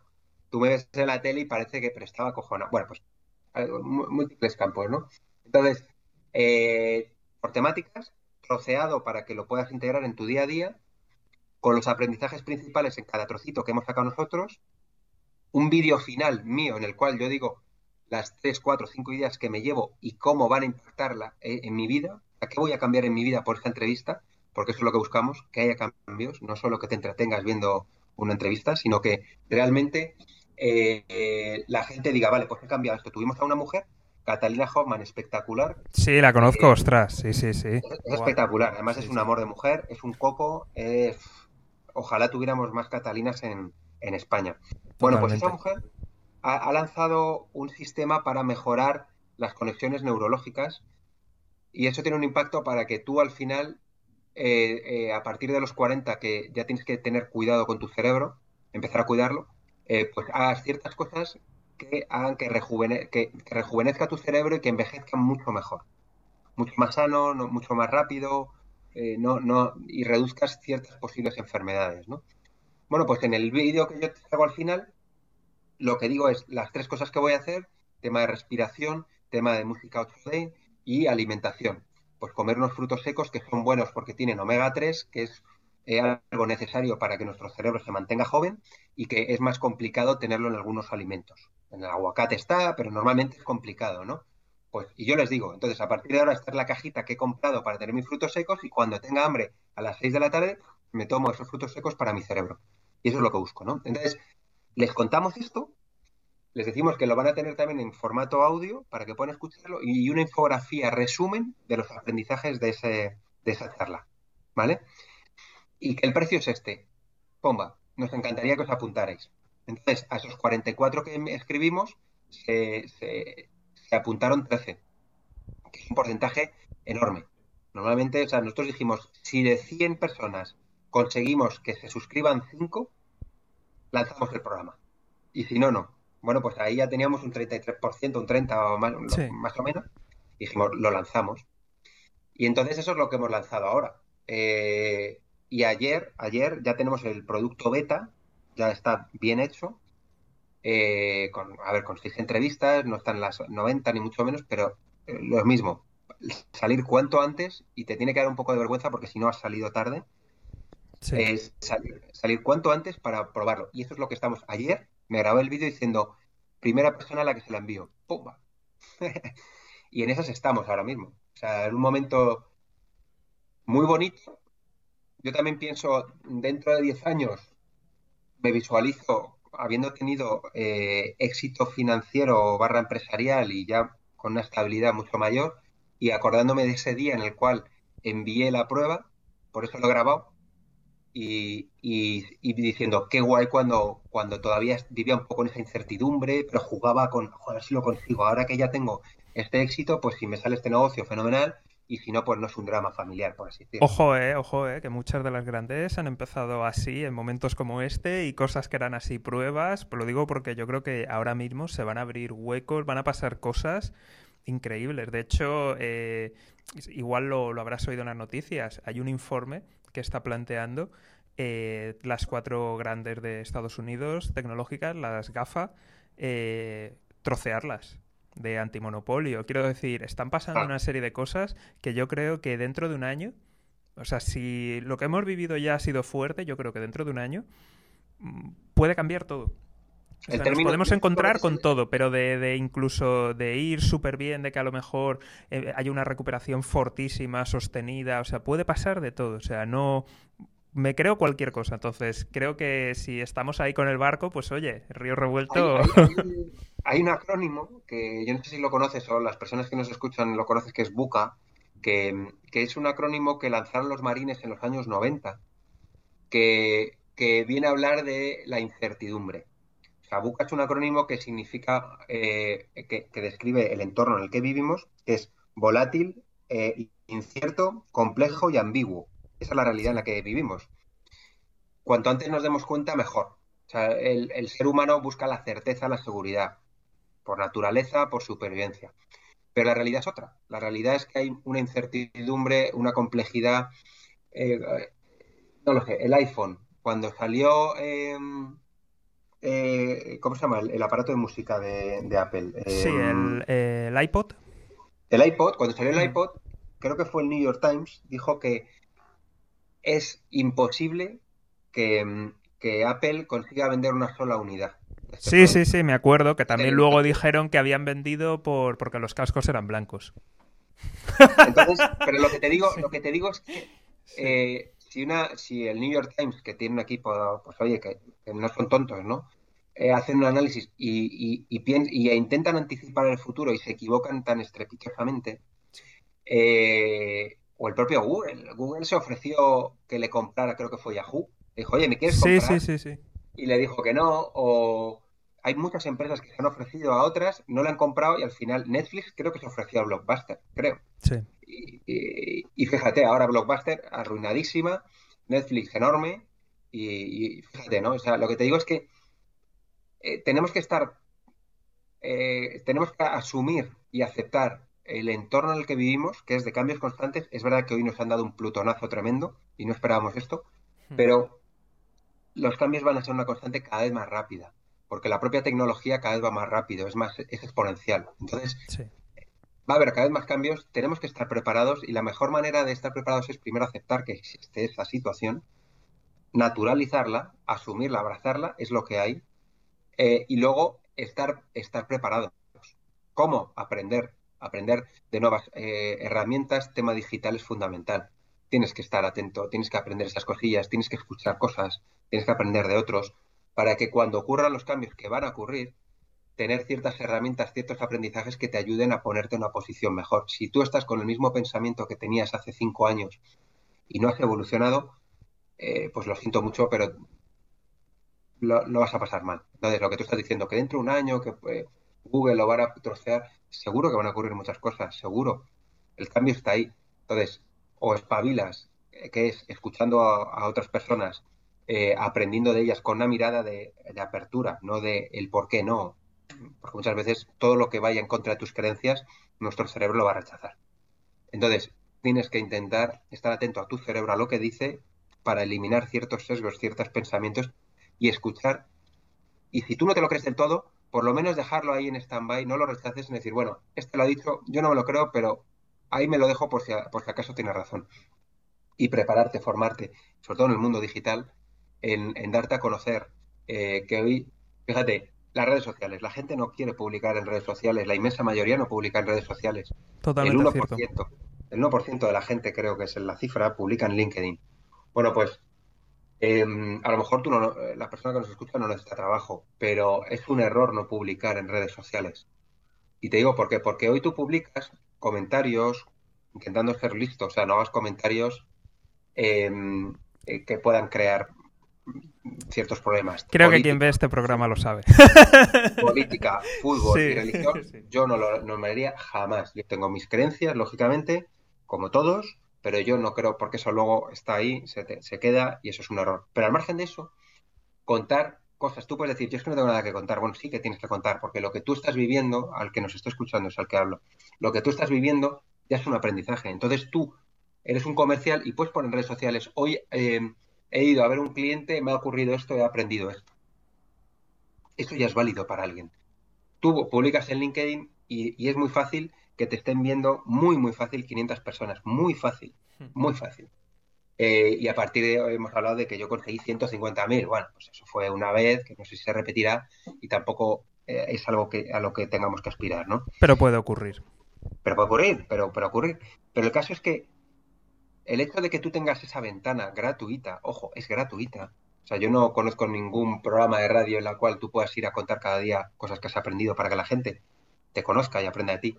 Pero es que tú puedas, te permite crear una marca personal para el día de mañana cuando alguien cuando a ti te despidan de tu trabajo, que puede ocurrir perfectamente, eh, y te entrevisten en una empresa, entren en tu red social y vean que tú eres un tío que está contando todas sus experiencias comerciales, que ha dicho las cosas que está aprendiendo, y coño, que tiene toda la pinta de que curra. Porque es que este tío está yendo, está publicando todos los días alguna cosa que ha aprendido hoy. Joder, pues este tío tiene 200 publicaciones, pues tiene 200 cosas que ha aprendido. El otro que al que he entrevistado tiene una, profesión similar, ah, dice cosas similares, pero no sé más. ¿A cuál vas a coger? Pues coges al otro, al, que, al que has escrito. Y hoy tienes un alcance. Dentro de tres años, cuando Coca-Cola se dé cuenta de que, o Procter Gamble se den cuenta de que todo el dinero que están invirtiendo en televisión no tiene el retorno que tienen las redes sociales, se meterán en redes sociales y tú, cuando publiques, ya no te verá tanto. Claro, porque te verán 12, que es lo que ha pasado con Facebook. Hoy te ven 12. Hace 8 años te veían mil personas, muy fácil. Nadie escribía, no había peleas de publicidad, tal. LinkedIn hoy no consigue vender tanta publicidad, por eso te da ese alcance orgánico. Alcance orgánico es alcance gratuito, que tú no tienes que poner dinero. Hoy lo tienes. Entonces, el no estar escribiendo José todos los días, o casi, o muchos días, es un error. Hagas lo que hagas. Entonces, esas son cosas que tú tienes que aprender y que si no estás listo, pues que cuando pase la ola y mires qué es lo que ha ocurrido, no sé por dónde me ha venido, dirás, qué pena que ahora me cuesta 50 euros que, poder publicar. Es que eso puede llegar, que alguien te diga, no, si quieres publicar tienes que pagar, porque está todo tan copado en las redes sociales que, que, no, que tienes, y tú dirás, qué pena, ahora quiero, pues ahora ya no puedes. Ojo, porque Google se estaba planteando, ha lanzado ya varios globos sonda de, poner una tarifa, como los podcasts, muchos servicios de, alojamiento hay que pagar. Está Anchor, que es gratis, pero claro, es de Spotify, veremos luego qué pasa, cómo meten publicidad. Quiero decir, hay muchos interrogantes, pero está claro que toda esta facilidad, los datos que mueve el vídeo, el contenido, al final eso es mucho, mucho dinero que igual solo con publicidad a lo mejor hace falta algo, porque luego también hay mucho contenido que no, que no tiene ningún tipo de alcance y está ahí ocupando. Entonces al final es un negocio y es posible que nos veamos con eso muy probablemente, ¿eh? con que hay que pagar como mínimo una tarifa plana mínima para simplemente empezar a publicar. La gente lo pagará porque, porque hay gente que, que necesita estas redes sociales eh, y, si tú no estás ahora, que es gratis, por ejemplo, pues es un error. Y yo tengo amigos que yo les digo, tenéis que publicar. Y dicen, nada, y es que estas cosas, bueno, publican una tontería, que han visto un artículo, mm, lo, comparten, eh, tiene dos me gusta, porque ni se lo han currado, ni, ni aportan ellos ningún valor más que el propio tal, que el propio, y bueno, pues eh, a estas personas, si en algún momento les despiden, pues se, se pondrán a buscar trabajo como toda la vida y a lo mejor compiten contra otros que en sus redes sociales pues aportan cosas chulas. Entonces, chico, pues a lo mejor cuando no te cojan dirás es que yo no tengo contactos. Bueno, es que no... Ahí, es que ahí está la fuerza del siglo XXI y es esa, el tema de, Internet, es la nueva forma de, realmente prosperar. Lo que, lo, que, te he dicho antes de, ese networking, que tú, uno, de los errores principales del networking es eh, crearlo cuando lo necesitas. Ahí está. Es un error. Porque, ya te digo, te he dicho el, ejemplo del teatro. Tú, eh, eh, mi padre, por ejemplo, eh, tuvimos una llamada familiar, en un momento dado, una llamada muy triste, de un familiar que estaba en otro país. Lo siento. Gracias. Pero son cosas que nos van a pasar a todos. Estas cosas suceden a todo el mundo. Hay cosas que ocurren. y tú necesitas abrir puertas. Gracias a que mi padre conocía a alguien del aeropuerto, mi familiar pudo coger ese avión al día siguiente, 25 de diciembre. Ojo, no te estoy diciendo un, 2 de, marzo, no, no, uno de los peores días para volar. Pues consiguió un billete a toda leche gracias a eso. Gracias a que mi padre tenía ese contacto. Pero es que estas situaciones te van a ocurrir más, más, más complicadas o menos complicadas. Si tú no estás trabajando ese networking de manera como yo te he dicho, hablando con la gente, eh, interesándose, aportando de verdad. Si tú no lo haces, cuando lo necesites, eh, mirarás y dirás, es que no conozco a nadie. Tienes el círculo que de manera natural tienes, que es tus amigos, compañeros de trabajo, familiares, pero no tienes más. Y que, te ha, y que te ha, caído, que quien esté bien con ese círculo, porque hay gente que está muy bien, vale, aún así te, te, invitaría a seguir ampliándolo, pero mucha gente no está feliz con ese círculo, no está bien y encima no le traen, no le traen cosas en positivo, todo lo contrario, cada vez que dice de levantar un poco la cabeza le dan un cachete, devuelve aquí con el resto. Esa es otra, eh, cambiar tus burbujas, que eso es otra, en otra de las entrevistas eh, me lo dijo Héctor Robles decía, tienes que cambiar de burbujas, tú tienes unas burbujas en las que vives. Y eso yo lo decía, lo hablaba con mi mujer, digo, es que todos mis amigos son ingenieros, médicos eh, y tal. Digo, yo quiero tener amigos que sean cantantes, actores, pintores y, filósofos. Y ahora fíjate que ahora tengo gente de ese tipo, ¿no? Me lo ha currado, o sea, no ha sido que me ha Sí, sí, es duro. Felicidades, ¿eh? Porque tiene mucho mérito. Gracias. Gracias, pero que me lo, o sea, pero que eh, hay que buscar eso, porque es que me pongo a hablar con un diseñador de moda, me cuenta unas cosas y es que me pongo de risa de ver la manera de pensar que él tiene, pero no porque piense que es está equivocado, sino, joder, qué curioso cómo piensa desde la curiosidad. Que te abre la, mente, te abre la mente ver otras formas, otros sistemas, otros mecanismos. Claro, si tú estás pensando todos los días con tus amigos, te sientas con tus amigos, hablas de lo mismo, en mi entorno hablamos o de política porque ahora es lo, que más se habla, o de, o de la paternidad, porque estamos todos en ese momento. Sí. Es un petardo, tío. Es un petardo. Yo digo a mi mujer, y mira que son amigos que los quiero mucho y que de verdad, ¿eh? O sea, son amigos del colegio. estoy todo el día hablando de las mismas tonterías, tío. Es que es todo el día lo mismo. ¿Y a dónde me va a llevar dentro de 15 años esa conversación? A ninguna parte. A ninguna parte. Entonces, el poder hablar con otras personas que me dicen, tío, estoy lanzando este programa, o estoy pensando en hacer esto en mi empresa, o estoy pensando en, esto.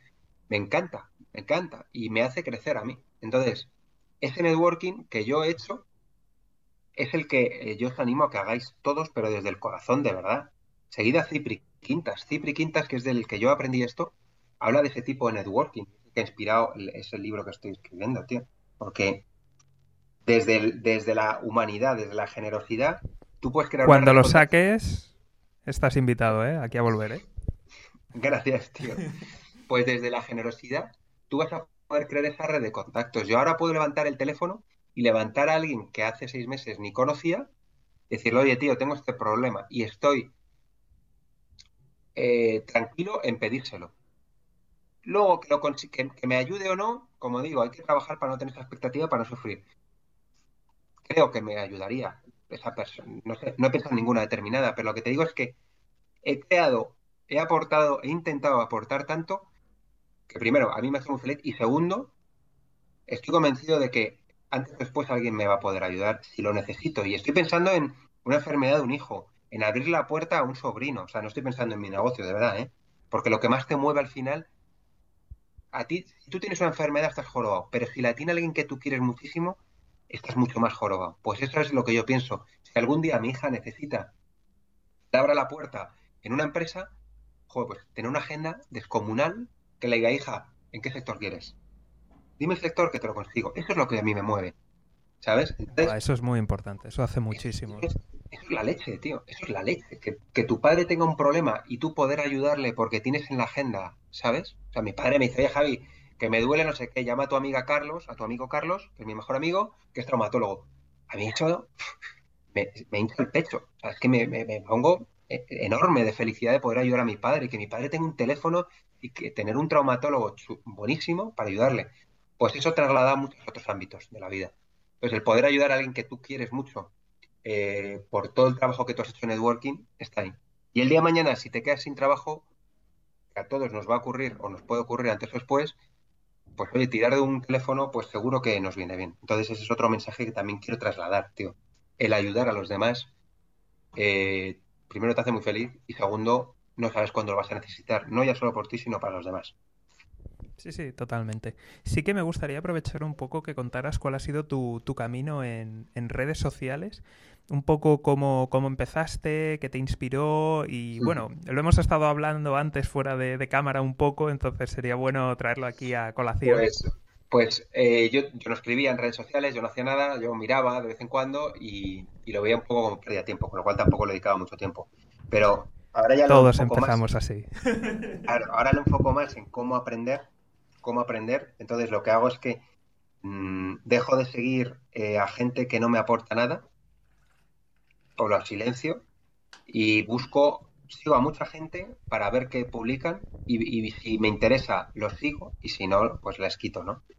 Em, luego, a la hora de publicar, en un momento dado, pues digo, a ver, claro, eh, tenemos mucho ruido, como hemos dicho, de, de distintos mensajes, distintos estilos, y al final yo pensé, mira, voy a hablar como soy yo.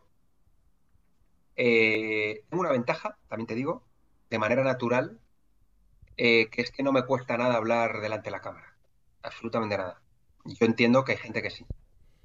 Entonces, esto también lo tengo que decir, que eso es una barrera, es un problema. Pero a mí, ya te digo, no me cuesta nada coger el móvil y grabarme eh, aquí mismo y decir una de las ideas que he aprendido en la entrevista de ayer. ¿Usas el móvil? Sí. Perfecto, no, lo digo porque como hay gente que se queja y yo también, ¿eh? O sea, yo también lo uso y de hecho al principio estuve un montón de tiempo y estoy seguro que habéis visto algún segundo plano o incluso principal en el móvil y ni os habéis dado cuenta. Nada, tío, me apunto, hombre, lógicamente que quede más o menos mono, no me voy a, no me voy a poner en el cuarto de baño un sitio horrible que ya que sitio mal o que no se me vea, pero aquí mismo, tío, que es donde yo trabajo, que tengo unos libros, me pongo aquí, queda más o menos bien, y digo, chicos, ¿qué tal? Además hablo como soy Hola, además siempre empiezo, para no pensar en qué tipo de frases de ahogadía, digo la misma y no me lío. Hola chavales, ¿qué tal? ¿Cómo estáis? Bueno, espero que muy bien. En el directo que hice ayer con no sé quién, no sé cuántos, aprendí esto que me pareció una idea chulísima porque tal, tal, tal y cual y cual. ¿Qué os parece? A mí me encantó y estaré deseando leer vuestros comentarios. Nos vemos. Chao. Eso es como yo lo hago me cuesta a lo mejor dos tomas porque se te traba la lengua o no o ves que te estás liando. Sí. Entonces, eso es una fortaleza de manera natural que yo tengo, pero también como tengo esa, no tengo la de escribir. O sea, yo veo que hay gente que escribe mucho mejor que yo. Y cuando escribo, como veo que me cuesta, pues también automáticamente como que tengo menos ganas. Entonces, pues yo he elegido el formato en el cual me siento más cómodo. Hay otros que crean unos dibujos y unas infografías que te caes de espaldas, que yo no les puedo hacer. Son creativos, bueno, pues crean infografías. Al final es ver de qué manera estás más cómodo para comunicar. Y lo que hice fue decidir hablar como soy yo, no en plan eh, ponerme en una imagen de algo que yo no soy. Yo soy mucho más natural, o, o sea, transmito de una manera como soy, y también lo decidí porque es una manera de ahorrar energía, porque es hablar como soy. Entonces, no tengo que ponerme a aparentar, a pensar cómo hablaría un, millonario exitoso que, hoy he estado comiendo con mi amigo Elon Musk, que es muy majo, y mañana voy a comer con Jeff Bezos. No, o sea, mira, yo soy Javier, esto es lo que he aprendido, espero que os sirva, a mí me ha servido, chicos, un abrazo. Entonces, el transmitir esa naturalidad, yo además pienso que es un valor añadido que la gente lo, lo, percibe y así me ha llegado de varias, de varias personas a que no conocía. Y al final es eso, me dejo de, hombre, intento, ya te digo, no hablo ni de política ni de temas eh, tal, cuando veo que es un tema, intento suavizarlo para que entiendan el mensaje, porque hay cosas que, bueno, que puede crear cierto conflicto, pero que entiendan mi punto de vista desde la mayor naturalidad y así es como lo hice. Y luego pues ver un poco cómo lo hacen otros. Te das cuenta pues de algunas cosas. Oye, pues en LinkedIn no puedes poner 39 hashtags. ¿Cuántos pones? Pues mira, te recomiendan, normalmente te recomiendan tres estate un poco cuco, o sea, interésate. ¿Cuándo es la mejor hora para publicar? Pues vas probando. Eh, luego, pues que es, bueno que la gente eh, eh, haga comentarios, porque eso entiende LinkedIn que eso aporta valor y entonces se lo entrega a más gente, llegas a más gente, pues entonces, ¿cómo consigo más, más comentarios? Pues les digo, oye, ¿qué opináis? Ya está. O habéis pensado alguna vez qué tal, me encantará leeros. Y luego, también es importante no, no vincular tu estado emocional con, las respuestas que consigas. Lógicamente, si consigo 800 comentarios, pues oye, qué, bien. Pero eh, ahora si me volviera a ocurrir, intentaría relativizarlo y no emocionarme demasiado, para evitar el efecto contrario. Ayer, por ejemplo, publiqué y conseguí dos me gusta, dos me gusta, que es lamentable. Eh, no, es que han cambiado el algoritmo, ¿eh?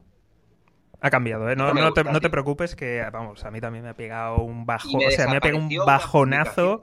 Eh, ha pegado bajonazo LinkedIn, ha pegado dos que yo tenga localizados, pero muy gordos, ¿eh? O sea, no te preocupes. Y me desapareció una publicación, esa mañana me desapareció y se lo dije a Fernando, le digo, tío, Fernando me desapareció la publicación, tal. La borré y la volví a poner. A lo mejor LinkedIn también detecta que ella, que es una copia y tal, y me pone. Bueno, pues ya está. Pero mi foco, lo que te digo, es que mi foco es eh, primero aportar, no estar a ver cuántos me gusta, porque si estás poniendo tu felicidad en eso, estás poniéndolo en algo que no puedes em, influir del todo, y entonces es un error. O sea, que tu felicidad vaya en cosas que tú puedas eh, eh, manipular, ¿sabes? Oye, pues yo quiero manipular, entiendes bien. sí, controlar, sí, estar a tu alcance o influir. Sí. Yo quiero, yo me quiero, por ejemplo, eh, una cosa que me haga feliz, pues encontrarme bien físicamente, por ejemplo. Bueno, pues, ¿puedo influir sobre ellos? Sí. ¿Cómo? Ejercicio, alimentación y descanso. Los tres pilares. Ya está. Vale. ¿Puedo influir cómo? Pues hoy a las tres y media no quiero tener una entrevista contigo porque voy a estar en un gimnasio y me voy a dar caña. ¿Puedo influir sobre eso? Sí. ¿Puedo influir sobre la alimentación? Sí. En el supermercado, que es donde se tiene que ganar la batalla, no compro lo que sé que me va a venir bien. Mal. y en casa intento que haya solo comida buena. Y descanso, pues eh, me acuesto muy pronto para levantarme pronto. Y mis ocho horitas o siete y pico. Eso es lo que yo necesito descansar. ¿Puedo influir sobre ello? Sí. Bueno, pues entonces, cuando yo me vea en el espejo y me vea bien, me voy a sentir orgulloso y voy a estar feliz. Pues influyo sobre eso. Ya está, pero no sobre los likes o solo me gusta. Entonces, la gente que publique, que no se ponga a pensar demasiado en a ver cuántos... es, es, una métrica para ver si llega o no y ir probando qué tipos de mensajes, eso está bien. Pero tampoco, si yo ayer tuve dos me gusta, me descojoné. Dije, qué desastre. No sé si es que he dicho algún taco o que... Ya está, pero se queda ahí. El algoritmo, eh, tranquilo, es el algoritmo. Eh. Pero no va a tocar mi ego y yo voy a seguir y, esta vez fue un texto, pues mañana o cuando sea, pues a lo mejor hago un vídeo. A ver si ahora gusta más el vídeo y LinkedIn premia los vídeos. Pues oye, si los premia, pues hago vídeos, no pasa nada. Y, esa es un poco la filosofía que, yo creo que, hay que llevar hacia la publicación. Oye, tampoco, joder, qué pena, 28 me gusta, ayer fue 50. ¡Ah! No, chico, te estás aportando intenta crear lo que, lo que mejor puedas, aprende de otros, ve probando, testas cosas y ya está, tío. Y sobre todo comunica cómo eres y no te metas en charcos de, política, que también veo gente, a una publicación recuerdo que uno dijo, eh, qué buena estrategia de marketing, y hablaba de una página web porno. Bueno, pues era una estrategia de marketing que puede estar bien.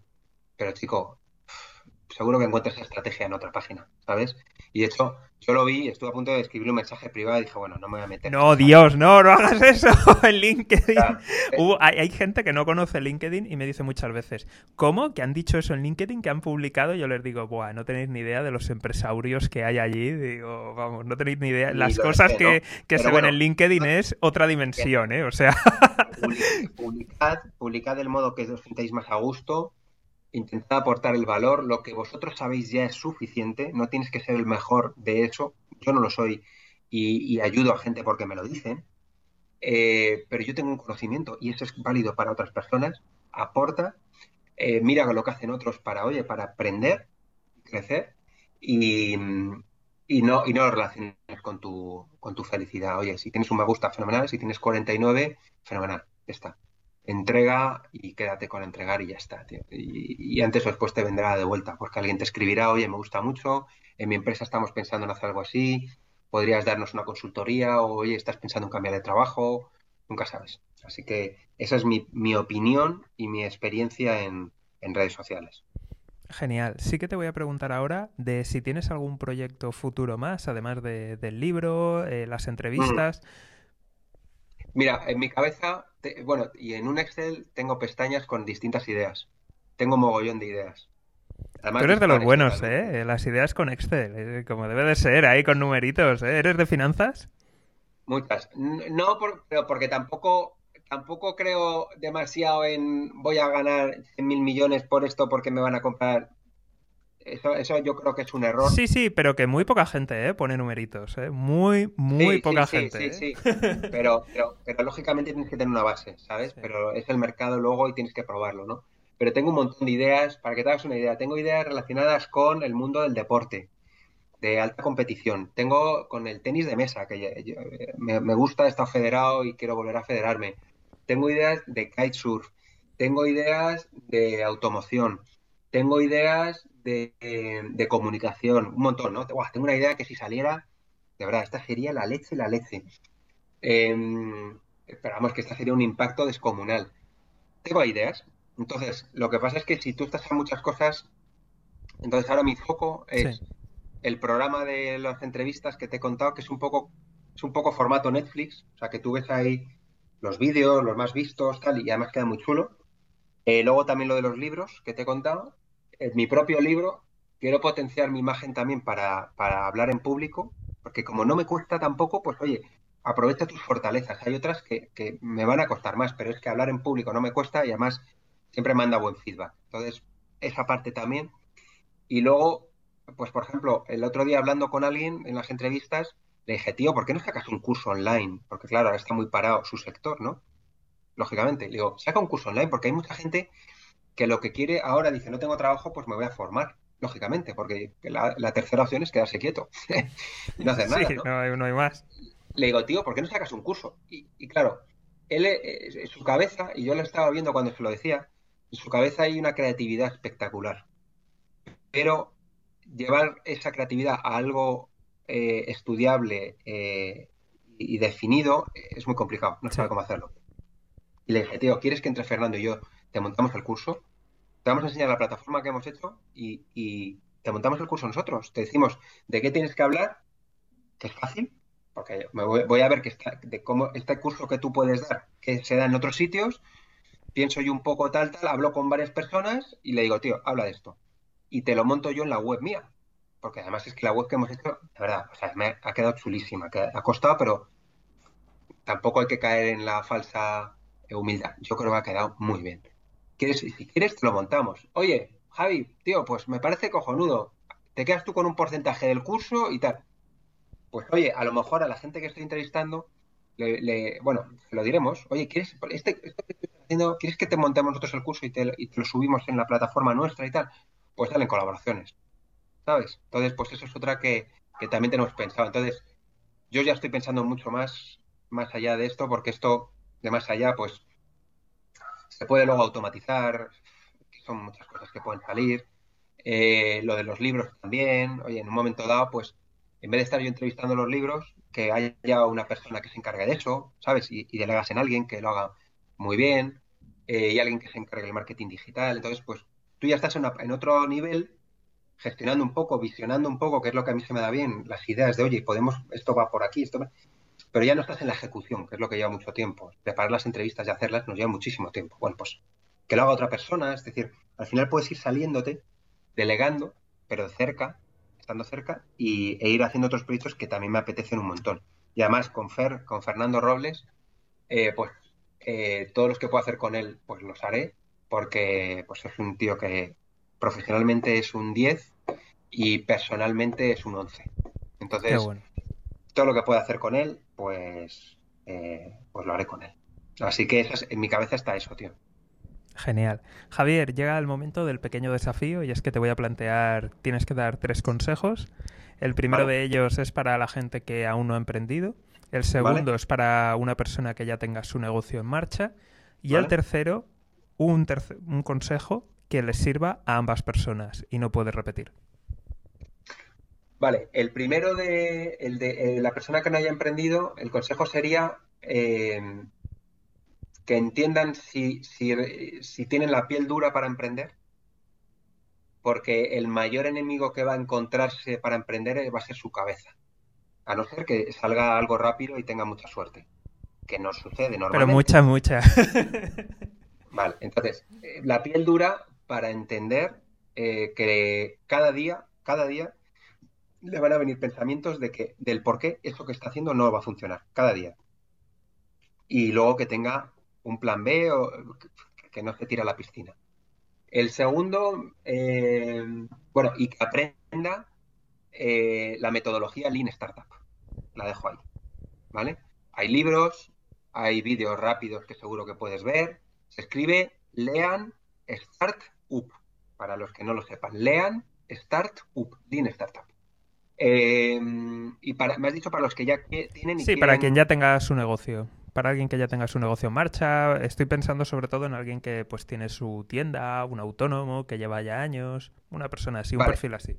Yo lo que, yo lo que le diría es eh, el poder de Internet y de las redes sociales, si lo está explotando o no, que lo mire para crear su marca, para crear contenido gratuito y para un restaurante un restaurante mismo, bueno, ahora justo es, jorobado, ¿no? Sí. Pero un restaurante mismo puede estar creando contenido a diario que mole mucho. Con el propio móvil tú puedes poner como eh, un postre, un postre, y eh, fíjate, estoy lanzando ideas sin, sin lo currado, pero lo que te digo es esa mentalidad que hay que tener. Hacer un vídeo en el cual se vea cómo estás haciendo ese postre y esas texturas, un sonido, algo chulo, ¿sabes? O puede ser eso más, más trabajado, o bien de su día a día. Chavales, hoy empezamos de nuevo. Hoy eh, ya, hemos, recibido a los proveedores y vamos a preparar una carne con no sé qué espectacular, que lo hemos aprendido no sé cuántos. Invitamos a que vengáis a conocerlo y que se vea el equipo trabajando, que se vea, que se vea esa humanidad, ¿no? Y, luego siempre invitando a que vengan. Oye, y venid, no solo crear contenido. Esta sería una. Y luego también el poder de, de la colaboración y lo que decía, vincular networking. Muchas veces hay oportunidades que están a la vuelta de la esquina simplemente si tú hablas y si tú aportas. Entonces, el poder, el poder conocer a más gente, el abrirse, tener esa mentalidad de pensar cosas nuevas, em, eh, es la manera para mí de crecer. Entonces, utilizar eh, las posibilidades que nos ofrece el mundo digital para darse a conocer con redes sociales y para conectar con otras personas. Eso sería. Y un consejo para ambos, para mí sería es duro, es duro en ambas situaciones, porque hay que pagar, hay costes y tal, pero intentar que eh, siempre quedarse con el por qué eh, empezaron a hacer eso. Yo, he lanzado este camino, lógicamente la parte económica está ahí, pero también para inspirar a mis hijas. Entonces, eh, ese sería el motor, el, el compromiso, que no motivación, motivación es a corto plazo, compromisos a largo plazo, motivaciones, como decía María Fernández, una coach magnífica, decía que eh, motivación es el amor de verano. La chica es guapísima, estoy enamoradísimo hasta arriba, no puedo estar sin ella. Compromiso es cuando llevas X años casado, estás cansado, llegas a casa y, le das una sonrisa a tu pareja, aunque no te apetezca sonreír para nada, porque tú tienes un compromiso hacia ella. Y eso es lo que tienes que diferenciar en tu negocio, en tu idea de tal. Y por otra parte, disfrutar. Que digo que es difícil, pero disfrutar los pequeños sabores que vas eh, teniendo, los pequeños éxitos que vas teniendo. Porque si tú estás pensando todo el día en la zanahoria, te vas a perder todo lo que va a haber a lo largo del camino. Y a mí me pasa. Entonces yo intento disfrutarlo. Por ejemplo, yo ahora estoy pensando en conseguir esos suscriptores, monetizar, ¿no? Eh, está muy bien. Pero también saborea el momento de enviar ese email. Joder, qué guay. Es la primera vez en mi vida que voy a intentar monetizar y voy a enviar un email. Qué guay. A lo mejor, como te digo, dentro de 10 años volvemos a hablar de cómo me ha ido y te cuento que me ha ido de fábula o no, pero imagínate que me ha ido de fábula, pero yo siempre recordaré esa primera vez que envié ese mensaje. Cuando ya lo he enviado 70 veces para 70 negocios distintos, pues el 63 pues es uno más. Pero ese uno se te quedará grabado. Yo le pregunto a la gente, oye, ¿tú recuerdas tu primer cliente? Y normalmente me dicen todos que sí. Entonces, saborea ese eh, cada momento que tú vas teniendo porque es único, no se va a repetir. Hay que pagar autónomos, hay que contratar gente, hay que despedir gente, hay que eso hay que vivirlo, pero lo bonito, lo bueno, encuéntralo, estate atento y disfrútalo. Eso es lo que yo les diría. Qué bueno. Pues Javier, muchísimas gracias por venir aquí.